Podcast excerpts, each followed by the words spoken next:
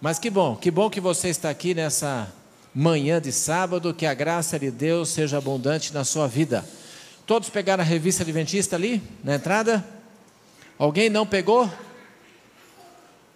A irmã não pegou também não? Então é o seguinte, depois pode pegar? E se você quiser pegar para alguém que não está aqui, você pode pegar e levar também. Tá? Vai estar ali na porta, na mesinha, não esquece de pegar. E, mas assim, a revista Adventista não é um material missionário, não é para levar para interessados e tal, é um material para a família adventista.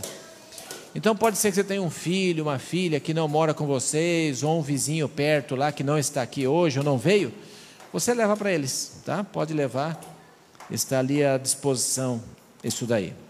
Essa é uma manhã especial, louvado seja Deus que você veio participar, está aqui a ceia do Senhor, a ceia foi instituída por Jesus para a gente fazer, assim como o batismo também foi, né? e ele pediu que a gente fizesse isso de tempos em tempos.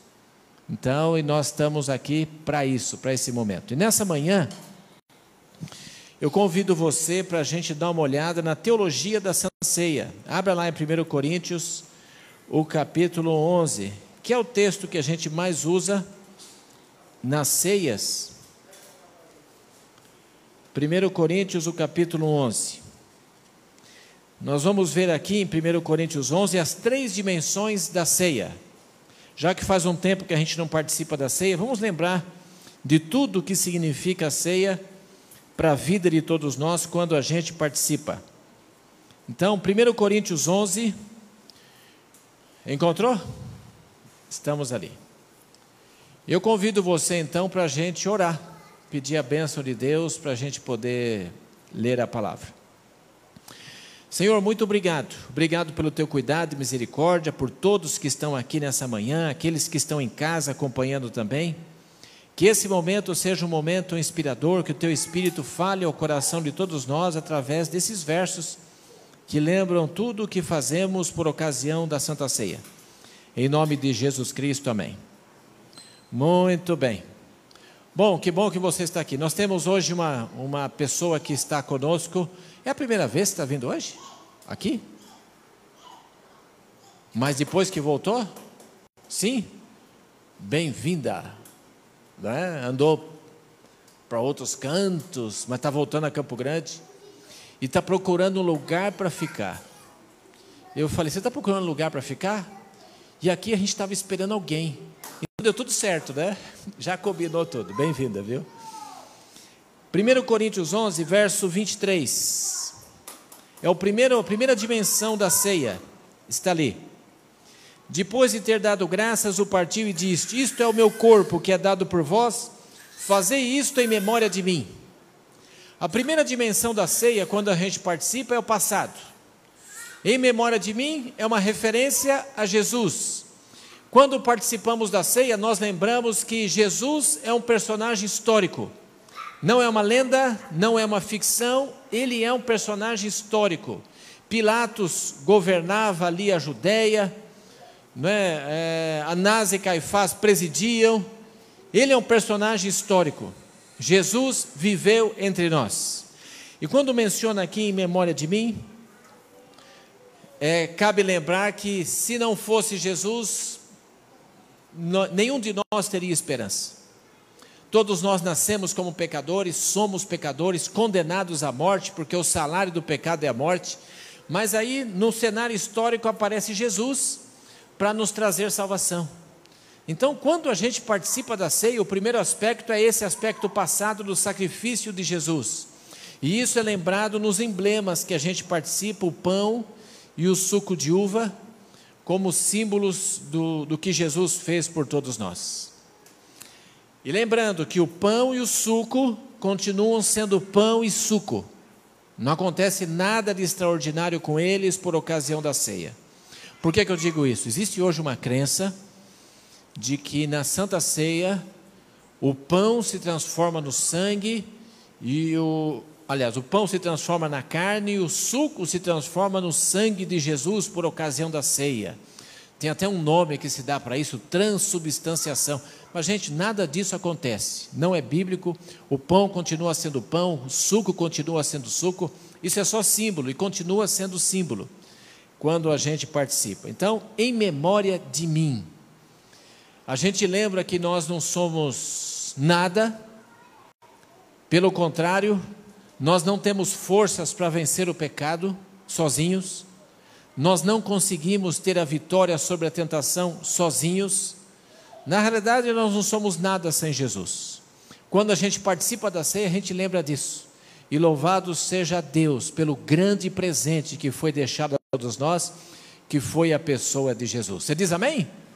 Amém. amém. Louvado seja Deus por isso, né, que temos. Só que assim, a Santa Ceia, embora a gente lembre do sacrifício de Jesus, Jesus ele está morto? Não. A tumba de Jesus está vazia. Jesus, ele ressuscitou, está à direita de Deus, intercedendo por todos nós. E isso é motivo de tristeza ou de alegria? É de alegria. Então, gente, Santa Ceia não é uma cerimônia fúnebre. Eu digo isso porque eu já passei por umas igrejas que o pessoal achava que era uma cerimônia fúnebre, porque como está lembrando o corpo e o sangue de Jesus, então todo mundo não podia nem sorrir, de cara fechada. Por... Gente, não. Embora Jesus tenha de fato sofrido e tal, e o seu sacrifício foi em favor de todos nós, ele está vivo. A gente celebra a vida em Cristo Jesus e a salvação que ele trouxe. Por isso que a Santa Ceia é uma celebração. Celebração. É uma festa espiritual, que celebramos o nosso Salvador, que foi morto, mas que ele está vivo e disponível para a salvação de todo aquele que nele crê. E louvado seja Deus porque você crê.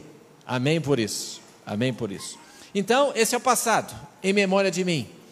Tem o segundo, que é o verso 27. Olha o que diz o verso 27. Por essa razão, quem comer do pão e do cálice do Senhor de maneira indigna, será culpado de pecar contra o corpo e o sangue do Senhor. Esse texto aqui já complicou um pouquinho, né? Quem participar da ceia de forma indigna é tão culpado da morte de Jesus como aqueles que o mataram. E agora? E agora? Aí a gente olha para a gente e fala: opa, será que eu estou apto? Não é mesmo? E na realidade, esse texto está dizendo isso? Está. É exatamente isso, ele é muito claro. Participou de forma indigna, você está participando, inclusive, quando você olha o verso 29, diz assim: Quem come e bebe sem ter consciência do corpo do Senhor, come e bebe para a sua própria condenação. Então você participou e não está apropriado para isso, você está participando para a sua condenação. Uau, isso é grave. Isso é grave. E aí vem o verso 28. O verso 28 diz assim, ó: Examine, pois, o homem a si mesmo. Então, por isso que antes da ceia, a ceia é anunciada um tempo antes, para que a gente vá fazendo um exame de coração. E deixa eu perguntar para você: quando a gente examina direitinho o coração, direitinho, o que, que você encontra lá dentro? Coisas lindas? Maravilhosas? Pode ser que você encontre algumas, mas se você olhar direitinho, você vai perceber que nós temos manchas de pecado. A gente vai perceber que tem muita coisa que a gente não venceu ainda. A gente vai perceber que em muitas situações a gente deixa a palavra de Deus de lado para fazer a vontade própria. E aí? Quando você descobre isso, não participa da ceia? Ou participa? Porque ó, o Paulo diz aqui no verso 28, ele diz, ó, examine, e depois ele diz, e desta forma não coma. É isso que ele diz no, no verso 29? Não beba. Ele diz, examine e coma, beba. Peraí, mas se a gente examinar, encontrou manchas, coma, beba, peraí. Para condenação? Aí que está. Gente, quanto tempo Deus precisa para te perdoar? Quanto tempo Deus precisa para te perdoar? Será que Deus fala assim, Tom? É o seguinte, Tom.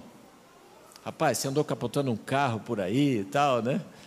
E olha, quando a gente examina o coração, você analisa, pede perdão. Aí recebe Deus a mensagem: Ó, oh, pelo seguinte, pelo seu erro, eu preciso de uma semana para te dar o perdão. É assim que funciona ou não? Não. Sabe, o perdão de Deus é imediato. Imediato. Imediato.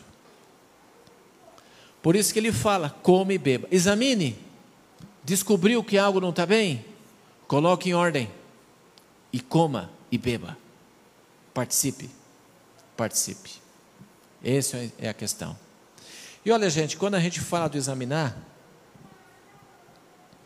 a gente tem que examinar bem, né? Porque, olha, tem muitas áreas da vida né, que a gente precisa dar uma olhadinha.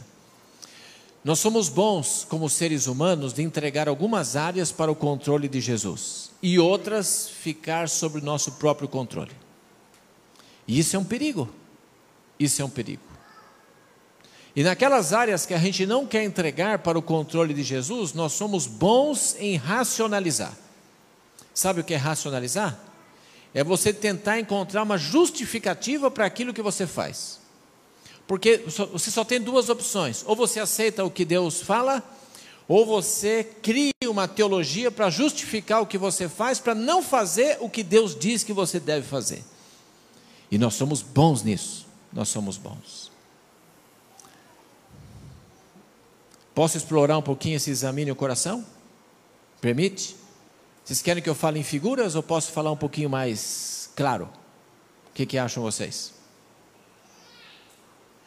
Falo em símbolos ou falo direto? Pode ser direto? Então tá.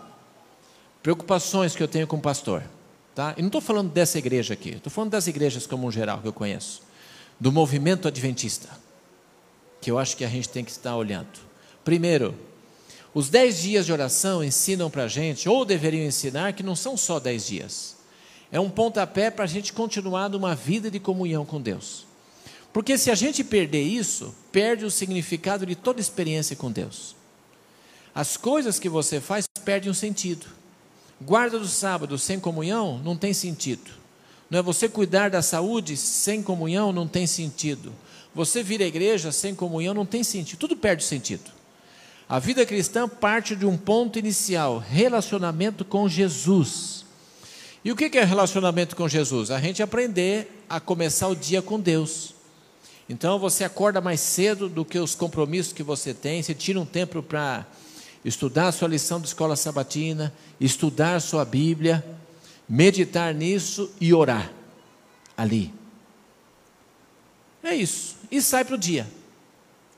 E quanto tempo você tem orado? Você sabe que talvez. Bom, primeiro que parece que dá a impressão, não sei se com você também, que a gente, na questão da oração, a gente está sempre no vermelho. Não parece? Que a gente está sempre devendo, né?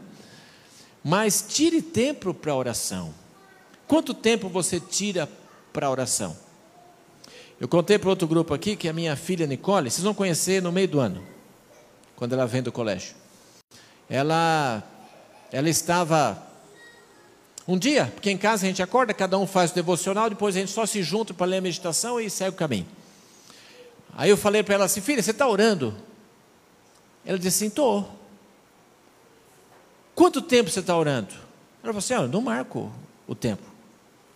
Falei, então, você acha que cinco minutos é muito? Cinco minutos? Não, cinco minutos é pouquinho. Então, assim, ó, o que, que acha você de você marcar no relógio e tem que ser o timer, sabe aquele que é regressivo e quando chega no final ele toca? Os celulares todos têm isso aí. Você liga o timer, cinco minutos e começa a orar. Você só para de orar quando o timer tocar. Combinado? Combinado. Aí passou uma semana, na outra semana eu perguntei, e aí, como que está os cinco minutos de oração? Aí ela falou assim, pai, esses cinco minutos é uma eternidade, não passa cinco minutos. Não chega no fim. Não chega no fim. Porque, sabe, a gente talvez esteja orando a famosa oração fast food. É aquela. rápido. Passar tempo em oração. É um desafio. É um desafio a gente aprender a passar tempo com oração. Quanto tempo você ora? Se eu colocasse um desafio para você, orar cada dia, em algum momento do dia, pelo menos 15 minutos ininterruptos. Você consegue? Colocando no relógio, timer. Começa a oração, Senhor, eu só vou terminar quando o timer tocar. Começa com 15. Depois, com o tempo, você põe 20, 25, 30.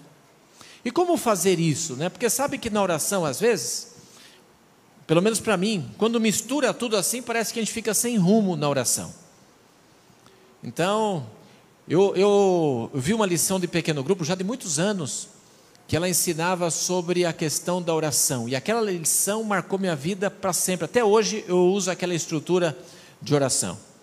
E ali sugere a gente dividir a oração em sessões. Então, o acróstico sugerido lá é o acróstico ACAPIDE. O que, que é isso? Então, o A primeiro é o A de adoração. Você começa adorando a Deus pelo que Ele é, seus atributos. Deus é amor, misericórdia, onisciente, onipresente, criador de todas as coisas. Ele é amor, você vai explorando os atributos de Deus e louvando o nome dele por isso. Esse é o primeiro momento da oração. Depois, a capide, aí vem o C. Qual seria o segundo momento? C. C de comunhão, outra palavra? Confissão. Essa é a hora de a gente passar em revista o coração. Aí você olha as palavras que você falou mal faladas, os pensamentos maus que passaram, as coisas erradas que você fez. É um momento de contrição. E a gente, Senhor, olha, minha vida eu não preciso esconder, o Senhor sabe. Mas olha, esse ponto, esse ponto, esse ponto, eu, eu fiz e fiz porque, em algumas vezes, porque eu quis fazer, mas não devia ter feito, Senhor. Eu sei que não. É confissão. O segundo A, qual que é? Agradecimento. Agradeça a Deus e você vai encontrar muitos motivos de agradecimento. A própria pandemia ensinou a gente a agradecer coisas que a gente nem lembrava que podia agradecer. Agradecer porque a gente está, podia estar próximo uns dos outros. Quem que agradecia por isso? Não, a gente nem se importava com isso, né? E olha como faz falta, não é mesmo? Agradecer porque a gente tinha liberdade de visitar vários lugares, pessoas, de qualquer jeito, estava tudo certo. Você olha umas fotos do passado assim, fala, gente, a gente era assim, não dá para ser mais. A gente nem agradecia por isso, não é? Você vai encontrar muitos motivos de gratidão, muitos motivos de gratidão. A, K, P, o P, P de petição. Nós somos bons nisso, em pedir, não é mesmo? Petição. E ali não preciso falar nada que nós somos bons em pedir, né? Acapi, o I, I de intercessão. Você escolheu essa semana cinco nomes ou cinco famílias para interceder pela salvação, não foi? É o momento de você interceder pela salvação deles. Então você vai interceder por aqueles estão fracos na fé, por familiares seus que precisam conhecer Jesus. Vai interceder aqui por aqueles que estão passando por provações, precisam das suas orações. Intercessão. Acapi de. Aí vem o D. O D é de dedicação. Dedicação. O que, que é essa dedicação? É quando você coloca aqui, nesse momento, a sua agenda do dia diante de Deus. Senhor, eu vou para a escola, vou para o trabalho, vou encontrar tal pessoa, preciso resolver essa questão. Você passa em revista a sua agenda e apresenta para o Senhor, dedicando tudo isso. Senhor, por onde eu andar, que eu possa representar o teu nome, que eu possa, por favor, ser um bom representante do Evangelho, que eu encontre oportunidades de falar para Jesus quando estiver naquele lugar, naquele outro e tal. Acapide Sabe, eu uso isso nas minhas orações e tem me ajudado muito nessa questão de separando nesses, nessas sessões a questão da, da oração. Tá? Mas ore, gente, nós precisamos de mais oração. Mais oração. Sabe, às vezes dá a impressão que a oração não é tão importante para a gente, por que não? Uma vez eu fui trocar um, um o, o rádio do carro. E o camarada que me atendeu era um cristão. E ele, quando foi me atender, atendeu lá, e ele nem me conhecia, nem eu conhecia ele. Conversamos, tal, e aí falou: olha, o rádio precisa trocar, tal, ele deu o preço, tal, fechou, vamos fazer o serviço. Quanto tempo demora? Não, aguarda um pouquinho aí que já termina. Aí ele foi lá, rapidinho, resolveu, terminou. E quando terminou, ele falou assim: ó, louvado seja Deus, deu tudo certo. Podemos fazer uma oração? Desse jeito. Falei, claro. E ele orou. Você veja, ele aproveitou um momento assim para orar.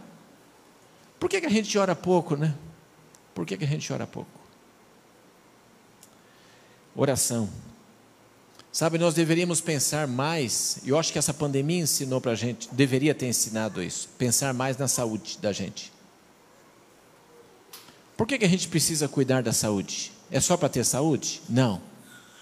Quando você cuida da saúde, você está cuidando da sua espiritualidade. Sabia disso não? Nós vamos falar mais isso em outro momento, só sobre isso. Se você não cuida da sua saúde, você na realidade não está cuidando da sua espiritualidade. Talvez você não entenda isso agora, mas você vai entender depois. E o que está errado no seu cuidado com a saúde? Será que tem alguém aqui que ainda toma café? Gente, café, a revelação já diz, é pecado. Será que tem alguém aqui que ainda toma tereré, famoso aqui no, no Mato Grosso do Sul? Se você não sabia, o tereré, ele é primo do café. Xantina, cafeína, é tudo parente. Quando você lê a revelação, as, as, os textos lá que falam do chá, não diz qual chá. E diz para não se usar chá. Deus condena o uso do chá. Que chá é esse? É o chamate. Seja queimado, como usa na minha terra, eu sou de São Paulo, lá uso queimado, eles gostam do queimado. É o chamate leão lá. É o famoso, né? E veja, mata até o leão, gente, imagina você, né? Então, e olha, e aqui é o verde que se usa. Nós moramos 11 anos no Rio Grande do Sul. Lá é o quente, aqui é o frio. Mas a erva é a mesma, gente, infelizmente. Talvez você precisa pedir ao Senhor forças para vencer isso daí. Isso vai acabar com a sua saúde e vai minar a sua espiritualidade. Cuida disso. O que mais que você pode mudar na sua dieta que está estragando a sua saúde? Nos seus hábitos. Quem sabe você precisa fazer exercício e não faz, acha que não precisa. Todo mundo precisa, gente. Nós precisamos de exercício, tomar bastante água, dormir as, as horas suficientes da noite. São oito remédios, simples. Incorpore isso na sua vida. Peça a Deus, Senhor, me ajuda. Não é para viver muito, porque dá a impressão que nos dias de hoje o mundo é tão mal que quanto mais você viver, é mais sofrimento. Dá a impressão que se abreviar, melhor. Não, mas sabe o que é? É que Deus quer usar você. Só que ele não pode usar alguém que não está bem de saúde. Ele quer usar alguém com saudável. E Deus deu orientação para que o seu povo seja o povo mais saudável que tem. Nós precisamos cuidar disso. Talvez no examine a si mesmo, talvez você possa pensar: Senhor, por favor, preciso dar uma reforçada nisso. Como você está usando o seu tempo? Sabe, hoje é, nós temos um, um problema que se acentuou na pandemia até, né? A questão de filmes e seriados. Gente, se existe uma armadilha que o inimigo colocou na vida desse povo, são os filmes e seriados. A maioria deles. Você quer uma exceção? Feliz Set Play. Lá você tem uma porção de opções saudáveis. Fora isso, dá para aproveitar alguma coisa? Bem pouquinho. Bem pouquinho. Muito veneno, gente muito engano, hoje muita sensualidade. Alguém pergunta: ah, e aquelas novelas da Record lá que são bíblicas? Gente, eles põem muita sensualidade naquelas histórias para poder segurar as pessoas. E você está indo atrás para assistir achando que é algo bíblico, e no fim tem uns veneninhos no meio que não faz isso não. Sabe? E a gente acha, como os, alguns jovens acham, né, que fala assim: não, isso não me influencia. Como não? Você que acha que não influencia mina sua espiritualidade. Talvez você precise se arrepender. E a tragédia desses seriados, no passado eram as novelas, né? Hoje nem tanto, talvez. Mas é que ele segue um caminho das novelas. Olha quanto tempo se perde. Você assiste um, um episódio, aí já quer ver o outro, porque e o outro, e o outro, e o tempo vai. O tempo vai. E a gente tem pouco tempo para a palavra, pouco tempo para as coisas, sem falar das dos enganos que vão sendo plantados de maneira sutil na sua mente e no seu estilo de vida. E aí o que acontece? A gente participando disso, aí a gente começa a achar que as coisas são normais. Tanto faz o estilo de roupa que eu visto, não tem problema. Tanto faz se a saia é mais curta, ué, qual o problema? O problema está em quem olha, não em quem usa. Hoje esse argumento que se faz, né? Gente, você tem que ser um modelo do Senhor por onde você for. Aí começam a surgir as unhas coloridas, não é que a gente acha que não tem mal nenhum, que está tudo certo, que tal. Peraí, não está certo, não está legal. Por favor, não fica bravo comigo com isso, mas corrige. Eu tenho duas meninas que estavam em casa, não estão mais, né? Um dia minha filha em casa, eu não lembro se era para ir para a igreja, para onde nós íamos. E ela fez uma unha cor-de-rosa. Eu falei, ué, onde você arrumou isso? Começa por aí, né? Ah, eles dão um jeito de arrumar. E aí, e era um rosa bem fraquinho. Pai, mas é bem fraquinho. Mas filha, hoje é bem fraquinho. Mas e outra, o fraquinho ou forte, tá certo? Por que, que você precisa disso? Ah, pai, mas unha quebradiça. Você está com unha quebradiça? Com 15 anos? Então você está com problema de saúde. Então tem que procurar um tratamento. O problema é outro. Sabe, às vezes a vaidade vai, vai vindo porque o que esse mundo mostra é um mundo de vaidades. E a gente esquece que a gente tem que se autoafirmar em Jesus, não é nessas coisas. E como que está a sua língua? A língua do cristão tem que ser usada para proclamar o evangelho não para falar mal das pessoas.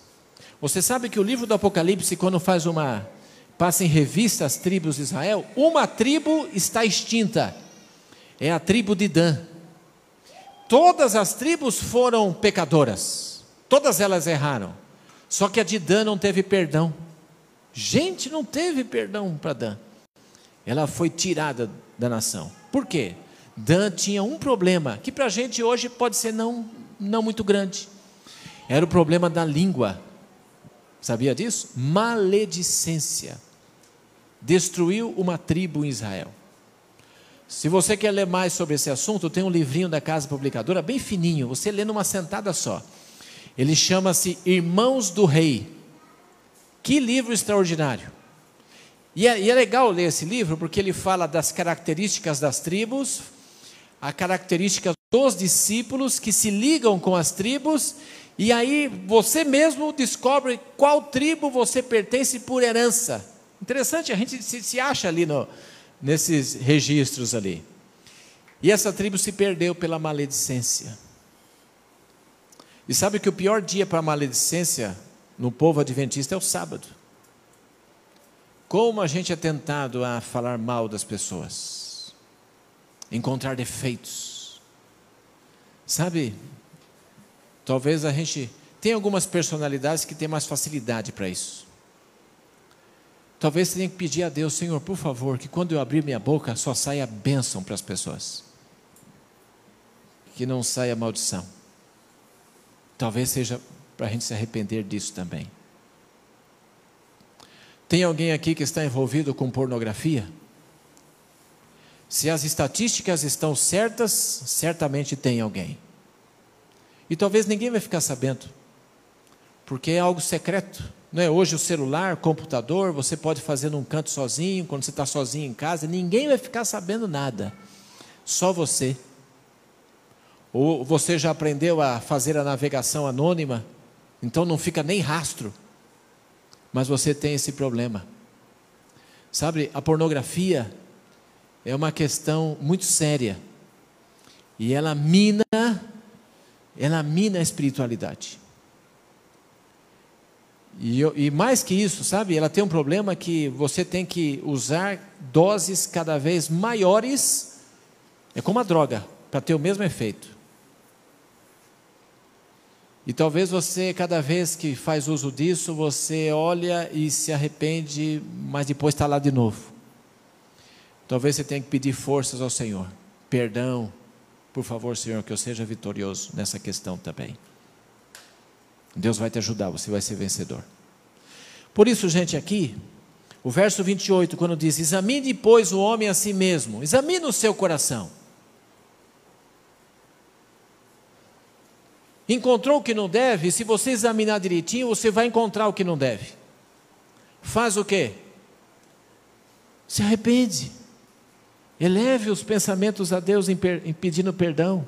Você vai ser perdoado. Deus vai te dar forças. Sabe, o perdão de Deus, a revelação diz que na verdade não é um perdão como o nosso, algo só forense, uma declaração. O perdão de Deus é um super perdão porque Deus, além de perdoar, Ele dá forças para você ser vitorioso. Isso é a coisa maravilhosa. Vamos tirar um momento agora para orar? Talvez uma oração pessoal, para você examinar o coração. Tem alguma coisa aí que, tá, que não está certo? Talvez dos que eu mencionei, talvez eu não mencionei alguma coisa. Tem uma frase na revelação que diz assim: que o pecado que menos esperança oferece é o orgulho. Sabe por quê? Porque o orgulho não se manifesta em atos assim, mas é uma atitude. E quando é atitude, não é algo palpável, não é? E aí fica mais difícil.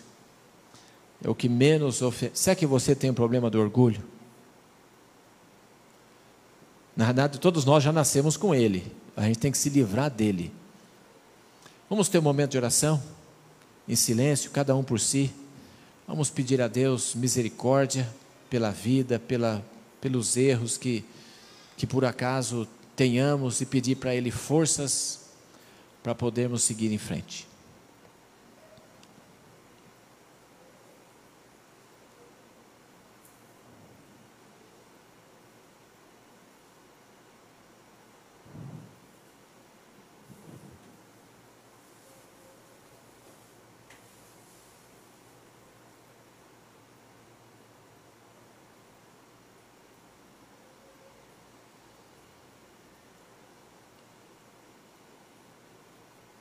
Amém.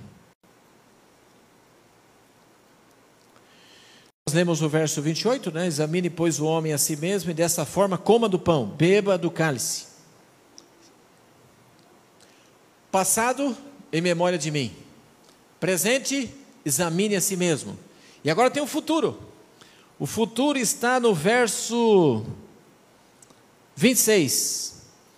Todas as vezes que comerdes deste pão e beberdes do cálice, proclamais a morte do Senhor até que venha. A volta de Jesus. Toda vez que participamos da ceia, nós estamos celebrando a esperança que temos na volta de Jesus. E olha, por isso que a volta de Jesus é algo tão precioso para todos nós, não é? Na leitura de hoje foi pincelado um pouquinho sobre essa questão. É a grande esperança do coração. Sabe, sabemos que virão dias difíceis, complicações, tentações, haverá uma perseguição, tudo complicado, gente. O quadro futuro não é bonito, mas existe algo tremendo no futuro, que é a volta de Jesus para colocar fim ao sofrimento, à dor, à angústia e à morte. Louvado seja Deus pela esperança que temos na volta de Jesus. Quando a gente participa da ceia, a gente celebra a esperança que nós temos na volta de Jesus. Louvado seja Deus por isso. Só que assim, que tipo de espera é, devemos ter para a volta de Jesus? Pedro fala lá em 1 Pedro capítulo 3, que ele fala assim, né? Ele fala assim: olha, apressando e aguardando a volta de Jesus. O aguardando é aquele que fica na ponta dos pés, né? Assim, ansioso para chegar esse dia. E apressando, como que a gente apressa? Se envolvendo com a missão. Se envolvendo com a missão. Sabe, se envolver com a missão não é só para a salvação dos outros, é para a nossa salvação, gente. É isso que a gente precisa entender. O maior beneficiado somos nós. Quando você encontra uma pessoa na igreja que é muito crítico, muito crítico, pode ver que talvez ele não esteja envolvido com a missão. Porque quando a gente está envolvido com a missão, a gente tira os olhos das quatro paredes e joga para fora. Muda a visão. A gente se refina. O estudo da Bíblia para a gente ganha um significado diferente. Tudo isso faz a missão na vida da gente. A gente vibra mais com as verdades que a Bíblia mostra. E é assim que a gente está apressando. E nós, nós lemos, não sei se foi ontem, agora nos últimos dias, no, no livro Texto dos Dez Dias, um texto que diz mais ou menos assim, não lembro as palavras certinhas, que Jesus não vem buscar ninguém que está em inatividade. Não fica achando que você ficar quietinho na sua casa lá, Senhor, vem você está salvo. Não. Sabe, quando a esperança em Jesus brilha no coração, a gente não quer ver gente perdido. Hoje se valoriza, e com razão, os profissionais de saúde que estão na linha de frente, lutando com a Covid, salvando pessoas e tal. Mas, gente, e essas pessoas, por mais que sejam salvas do Covid, se eles não se encontrarem com Jesus, mas quanto tempo para terminar tudo? Quanto mais deveria estar em atividade aqueles que são os profissionais da salvação, os cristãos, levando esperança para as pessoas? 250 mil mortes no Brasil. Desses 250 mil, aqueles que tinham Jesus no coração tomaram sua decisão? Está resolvida a história deles. E os que não? Acabou. Não tem mais outra oportunidade. Fechou a porta. E a gente se conforma com isso, gente? Não. Ah, mas nós estamos em pandemia, não dá para sair de casa. Tal. Pode ser até que você seja uma pessoa idosa, com comorbidade e tal. Mas, gente, seu telefone, nós temos meios de fazer contato com as pessoas. Muitos meios de poder levar salvação para as pessoas. Por isso, gente, que como igreja, nós estamos convidando você para a escola de missões. Na escola de missões que vai começar essa missionária no segundo sábado de março, agora, é justamente como que você pode ser um instrumento poderoso nas mãos de Deus em tempos de Covid. Sem ser chato. Porque tem gente que quer testemunhar, mas é chato. Ele cria barreiras ao invés de pontes para as pessoas. Como que a gente pode fazer isso? Ué, vamos descobrir juntos. Se inscreva, participe disso, sabe? Vai ser algo que pode ajudar você. Porque, gente, no reino de Deus, alguém perguntou esses dias: nós vamos lembrar de muita coisa quando chegar no reino de Deus? Não, muita coisa não, nem é bom lembrar. Mas uma coisa a gente não vai esquecer, diz a revelação. Olha que legal. Nós não vamos esquecer o instrumento que Deus usou para nos conduzir às boas novas de salvação. Já pensou? Olha, se eu cheguei aqui e me salvei, muito obrigado. Alex, você foi um instrumento de Deus para me levar à salvação. Obrigado. Você separou um pouco do seu tempo, você deixou um pouquinho a sua família em alguns momentos para poder testemunhar. Louvado seja Deus por isso. Todos nós somos mensageiros de esperança. Deveríamos ser deveríamos ser em Cristo Jesus. Permita que Deus use você para esse tempo. Então veja, no passado, em memória de mim. No presente, examine cada um a si mesmo. Futuro, a volta de Jesus. Só que nesse, nós temos na cerimônia de ceia, uma outra parte que está em João 13. Abra ali João 13. João capítulo 13. João 13 nos fala sobre o lava-pés. Eu imagino que a maioria de vocês, se não todos, já fizeram lava-pés. Alguém falta lava-pés ainda? Para a gente ter um momento aqui para você? Falta alguém? Todo mundo já tem resolvido? Se faltar alguém, nós temos um momento para você que talvez não fez o lava-pés ainda poder participar da ceia. Está tudo resolvido? Ótimo. Então veja, João capítulo 13 fala do lava-pés. E ali diz assim, olha, no verso 4. Os discípulos estavam reunidos, Jesus levantou-se à mesa, tirou o manto, pegando uma toalha, colocou em volta da cintura. Verso 5: Em seguida colocou água em uma bacia e começou a lavar os pés dos discípulos e a enxugá-los com toalha que trazia em volta da cintura. Verso 6: Aproximando-se de Simão Pedro, este lhe disse: Senhor, tu me lavarás os pés? Verso 7: Jesus respondeu: Agora não compreendes o que eu faço, mas depois entenderás. Veja, no lava-pés aqui, Jesus tomou a, o, a postura de servo. A Santa Ceia nos lembra isso. Todos nós somos servos. No reino de Deus não há preferidos. Você entende isso?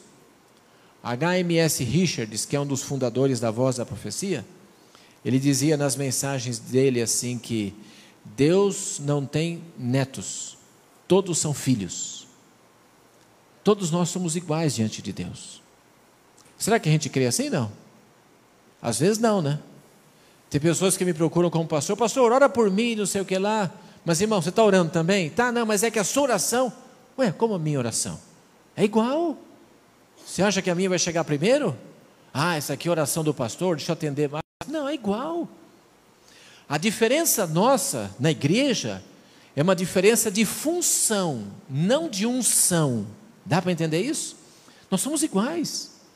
Todos nós somos iguais. Está ali. E aí então o que aconteceu? Pedro disse assim no verso 8: Nunca me lavarás os pés.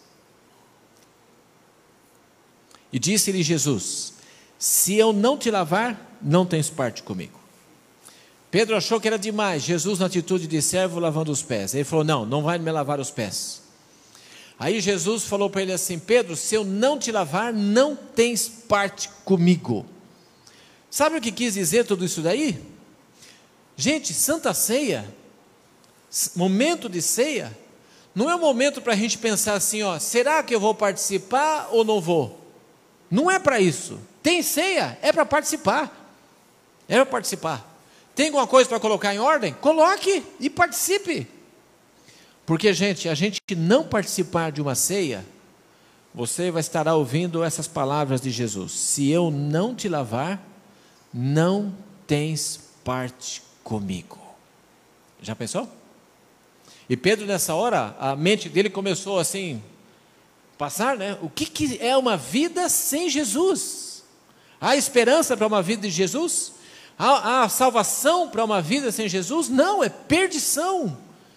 E ele pensou: não, não posso estar perdido.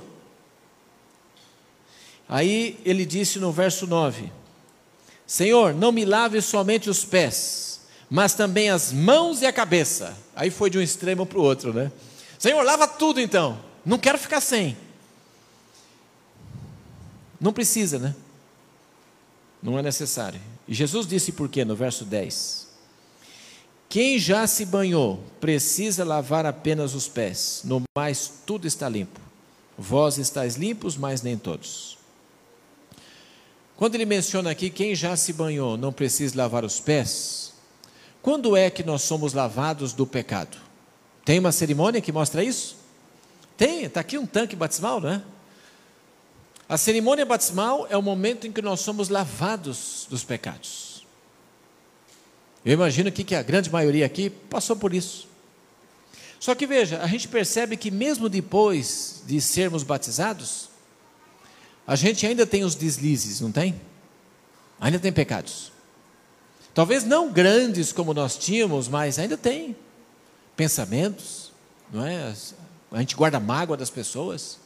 Estão ali. E aí, quando acontece isso? Você precisa ser rebatizado de novo? Não. É para isso que existe a Santa Ceia. Sabe, a Santa Ceia, quando você participa do lava-pés, ele tem um símbolo para nós que já fomos batizados de um rebatismo. É como se você estivesse sendo batizado de novo. Olha que bonito que é isso. Além de purificação, é um rebatismo.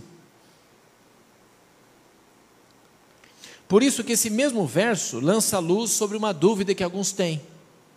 Alguns perguntam assim: escuta, e uma pessoa que não foi batizada, pode participar da Santa Ceia?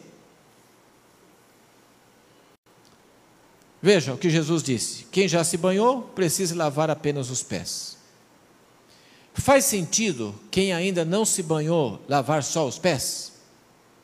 Não. Por isso que se pressupõe, quando se participa da ceia, que a pessoa já foi lavado, já foi batizado. A igreja adventista, ela, ela pratica a comunhão aberta. O que, que significa comunhão aberta? Qualquer pessoa que queira participar da ceia, ninguém vai impedir. Se entrasse uma pessoa aqui da rua agora que nunca ninguém viu, entrasse aqui, quer participar da ceia, ninguém vai impedir. A nossa cerimônia é aberta. Mas vai ter sentido para ele? Não. Uma pessoa que não, quer, não, é, não é batizada, mas quer participar da ceia, se ele quiser participar, eu não vou dizer não, mas eu também não convido porque não tem sentido para ele, não tem significado. A decisão mais importante que ele precisa tomar não é participar da ceia ou não. A decisão mais importante, qual que é? É ser batizado. Essa é a decisão que vai fazer diferença na vida dele. Para depois participar da ceia. Dá para entender isso não? E eu estou enfatizando um pouquinho isso porque eu percebo que é, há uma, uma distorção, às vezes, assim, que pare em nosso meio. Dá a impressão que alguns querem até fazer uma cerimônia pública, convidando todo mundo para participar. Não, não é bem assim, embora seja aberta. Não é bem assim. Mas o lava-pés está ali. Louvado seja Deus que você está aqui, já participou do lava-pés que esses momentos que nós vamos ter aqui, dessa cerimônia, sejam bênçãos na vida de todos nós ao participarmos desses emblemas sagrados. E que a graça de Deus nos acompanhe. E que Deus possa usar muito você, missionário, para a causa de nosso Senhor. Amém?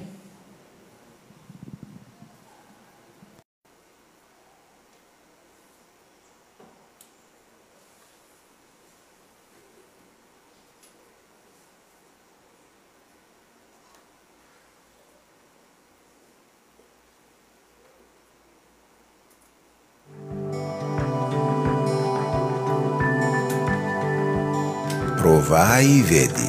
História de hoje: um carro para Deus.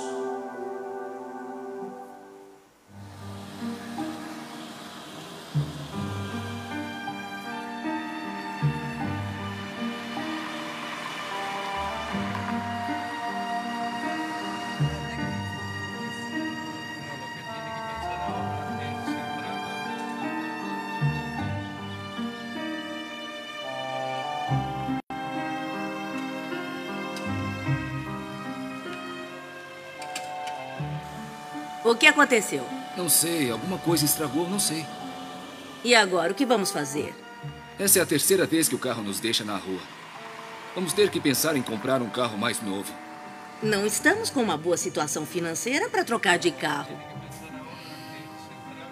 Sim, podemos utilizar as nossas poupanças para comprar um carro mais novo, mas primeiro vamos ter que ligar para a emergência para que nos ajude a sair daqui.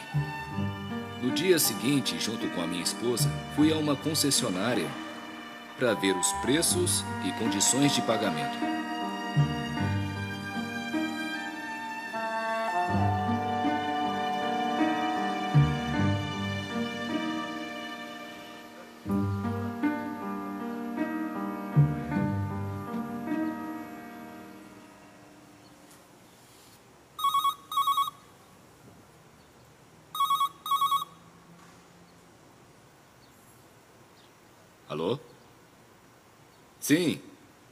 Daniel. Diga. Ai, meu Deus. O que foi, Daniel? Um momento, por favor. Dona Elisa, a dona da casa onde nos reunimos com um pequeno grupo, faleceu. Ah, faleceu. Que pena. Oh. Um momento, por favor. Já vamos para aí para ver em que podemos ser úteis. Teremos que procurar outro salão. Não vamos ter onde nos reunir. Nós vamos construir um bom salão. Assim, desse modo, nunca mais teremos problemas com um lugar para nos reunirmos. E como vamos construí-lo se não temos o dinheiro? Sim, temos o dinheiro. Porque ao invés de comprar esse carro, vamos construir uma casa para Deus. Durante três meses, nosso grupo se reuniu no próprio local da construção. O trabalho de Deus se fortaleceu com a ajuda de todos, a ponto de serem realizados dois batismos na nossa piscina. Este salão nos serviu como casa de Deus durante cinco anos, até que conseguimos comprar um terreno e fizemos uma grande campanha para a construção de uma igreja definitiva. Hoje temos mais de 50 membros da nossa igreja, com todos os departamentos funcionando plenamente. Provai e vede. E agora eu os convido para este momento especial de adoração através dos dízimos e das ofertas. Que Deus os abençoe.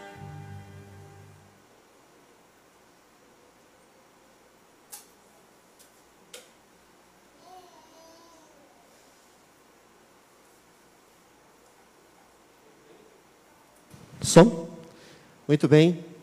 Então, logo após o término, nós teremos então a saída. Você terá a oportunidade de deixar ali a sua oferta, deixar o seu envelope com o seu dízimo. E também aqueles que têm envelopes para retirar os dízimos e ofertas que você já devolveu à casa de Deus, você poderá então retirar o seu envelope à mesinha, à saída, né? de forma organizada, mantendo o distanciamento, tudo muito bonito para nossa proteção e para a nossa igreja, né? para nós mesmos. E também, queridos, nós temos uma lembrança, uma lembrancinha, né? Dos dez dias de oração para aqueles que estão aqui na igreja, irão receber com muito carinho, preparado para o ministério da mulher. Então, a saída, uma lembrancinha para cada família. Você poderá, então, receber também a saída ali, também da mesma maneira, de forma distanciada também, tá? E a escola sabatina será hoje à tarde, às 5 horas. Você receberá o link lá pelo link da comunicação, né? Pelo grupo da comunicação às 5 horas será online, tá OK?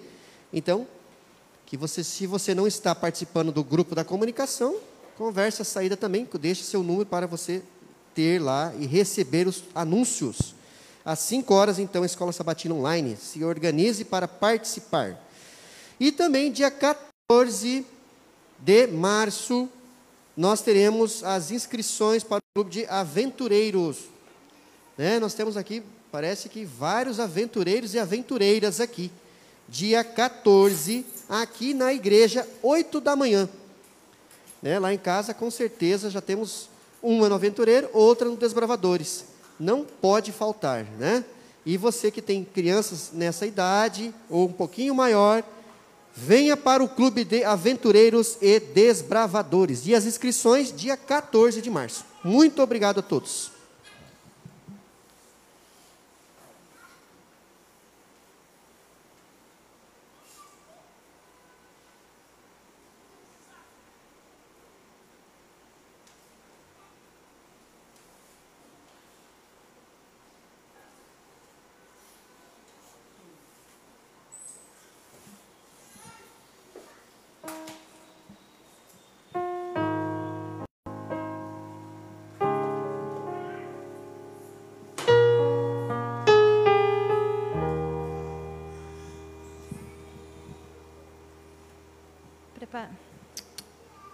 Preparando o nosso espírito para esse momento tão solene e especial, nós vamos cantar o hino à ceia do Senhor.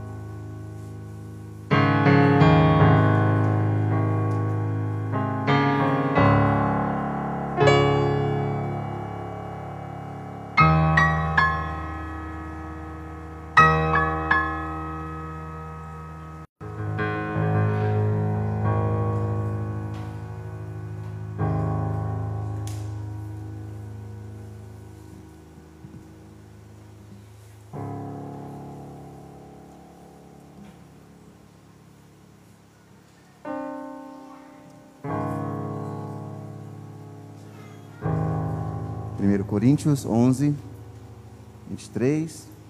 Nos acompanhamos a leitura desta forma. Pois recebi do Senhor o que também lhes entreguei, que o Senhor Jesus, na noite em que foi traído, tomou o pão, tendo dado graça, partiu e disse: Isto é o meu corpo, que é dado em favor de vocês. Façam isso em memória de mim. Neste momento nós iremos fazer uma oração.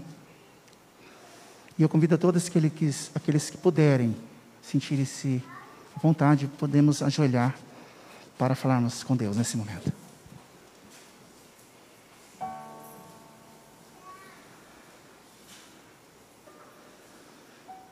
Grandioso Pai Celeste, louvado seja eternamente o Teu nome, ó Deus. Te agradecemos pela oportunidade que temos essa manhã de novamente termos um encontro pessoal íntimo contigo, renovando as nossas alianças, os nossos pactos, as nossas vidas em teu altar. Que o pão, Senhor Jesus, que aqui representa o corpo de Cristo, possa fazer parte da nossa vida, no nosso viver diário muito obrigado, Jesus, porque o Senhor veio morrer na cruz do Calvário para nos salvar, dando o seu corpo, a sua vida, em favor de cada um de nós. Porque Deus amou o mundo de tal maneira que deu seu único filho para que todo aquele que nele crê não pereça, mas que tenha vida eterna. Louvado seja Deus, porque hoje nós temos a oportunidade de vida eterna. Aceite a, o nosso, a nossa adoração, o nosso pedido de perdão é o que suplicamos e abençoe o pão. Queremos participar. Em nome de Jesus. Amém.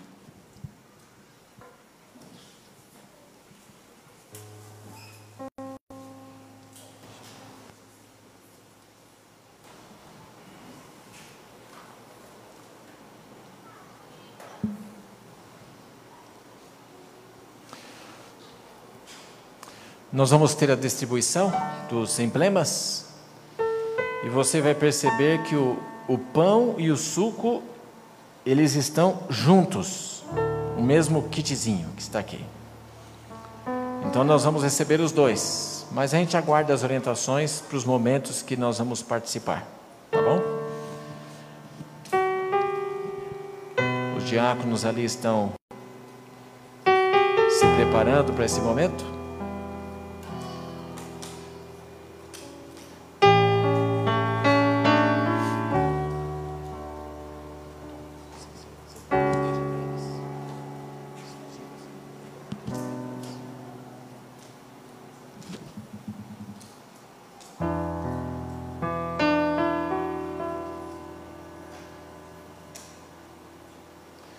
Todos vocês que participaram do Lava Pés e vão participar da ceia, podem ficar em pé para receberem os emblemas.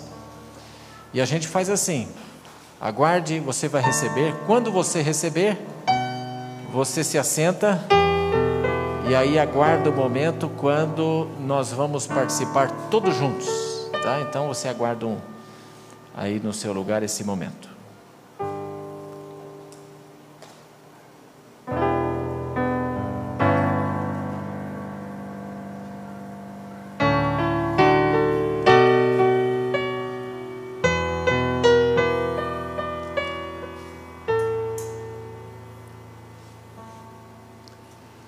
Estamos estudando nas lições de Escola Sabatina o livro de Isaías. Estudamos os três servos nessa semana. Hoje, cinco horas, participe lá da, desse momento também. E, e o livro de Isaías que tem os quatro cânticos do servo, quatro profecias a respeito de Jesus. A mais famosa delas é Isaías 53.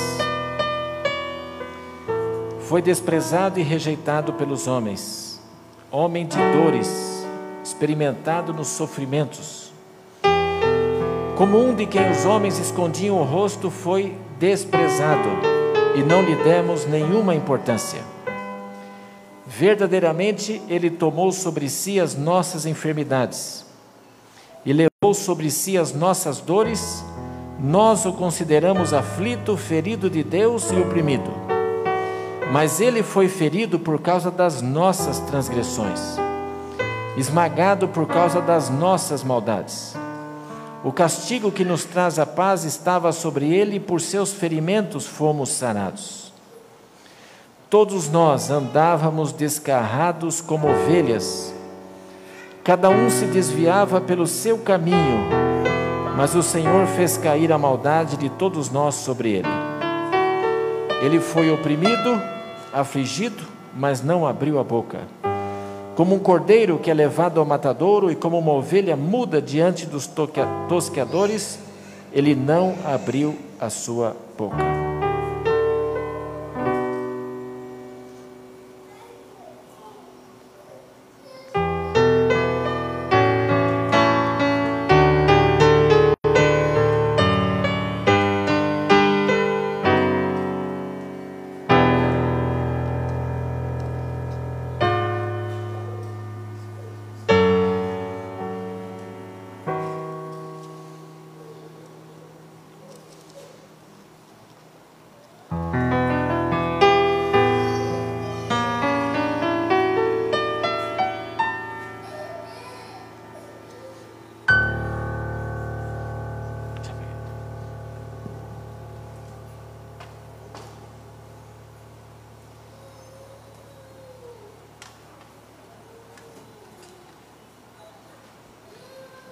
Todos receberam? Você vai tirar essa primeira tampinha que tem o pão. Tira com cuidado ali para ele não cair, né? E assim que tirar, você vai precisar soltar um pouquinho a sua máscara aí para poder participar do pão. E vamos participar todos juntos em oração.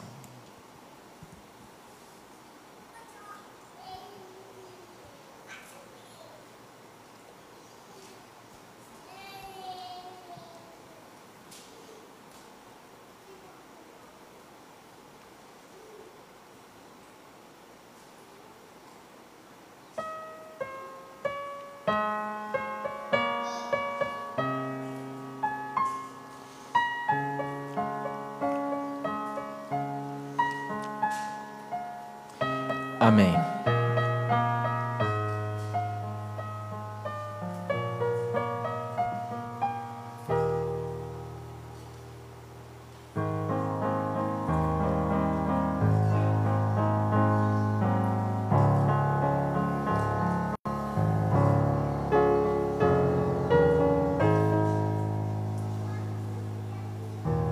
Por semelhante modo, depois, depois de haver ceado, tomou também o cálice, dizendo: Este cálice é a nova aliança no meu sangue, fazei isto todas as vezes que o beberdes, em memória de mim. Porque todas as vezes que comerdes este pão e beberdes o cálice, anunciais a morte do Senhor até que ele venha.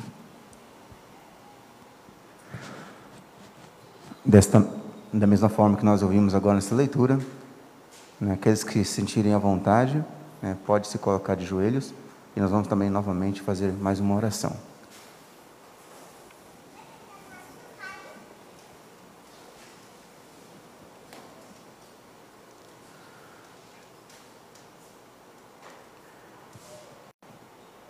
Obrigado, querido Jesus, por disponibilizar a tua vida, o seu sangue derramado lá na cruz para nos dar uma nova esperança. Que o Espírito Santo nos conduza, nos abençoe e que o seu sangue não seja em vão, mas sim que venhamos ter esta afirmação neste momento, através desse símbolo, de uma nova aliança para podermos neste mundo testemunhar da tua vida.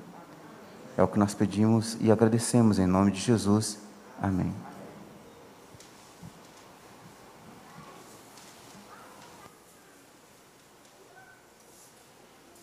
Você já tem o suco em mãos? Esse aqui é mais, mais delicadinho para abrir, tá? Abra com cuidado, talvez não em cima do banco assim, põe um pouquinho mais para o corredor para você abrir, vai que acontece um acidente, né? E assim que abrir, nós podemos participar todos juntos em oração também.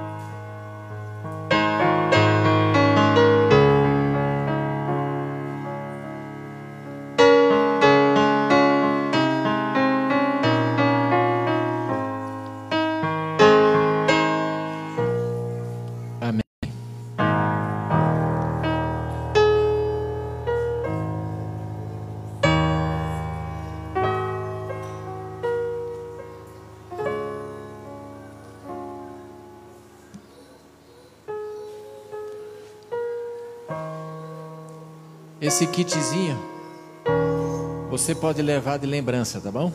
Dessa Santa Ceia. Para você lembrar como foi a, a primeira ceia da era Covid. Tá bom? Pode levar de recordação esse, esse kitzinho. Aquela ceia de Jesus com os discípulos, eles terminaram cantando. E nós vamos fazer isso também. Nós vamos cantar um hino que fala da esperança que nós temos. Não desistir. Por que, que a gente participa juntos da ceia? Não podia ser cada um no seu canto? Nós participamos juntos que Jesus vem buscar um povo, um povo organizado para a salvação das pessoas desse mundo. E todos nós fazemos parte desse povo. E quando a gente participa junto, nós estamos dizendo assim: olha, quanto tempo mais? Não sei. Quantas provações mais? Não sei. Tem perseguição para frente? Tem. Vai ter momentos difíceis? Vai. Mas nós vamos permanecer firmes, porque nós vamos nos ver de novo no reino de Deus, pela graça de Deus.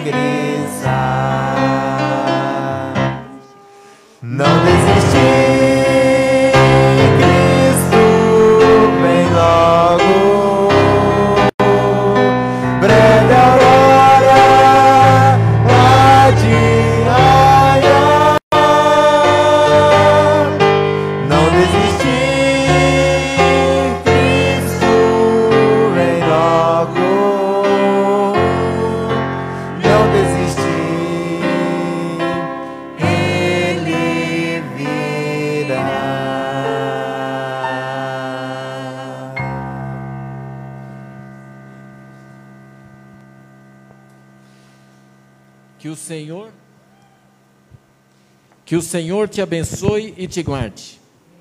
O Senhor faça resplandecer o seu rosto sobre ti e tenha misericórdia de ti.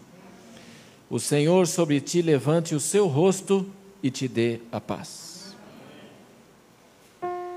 Que a bênção de Deus esteja com você, sua família, te usando nesse tempo do fim.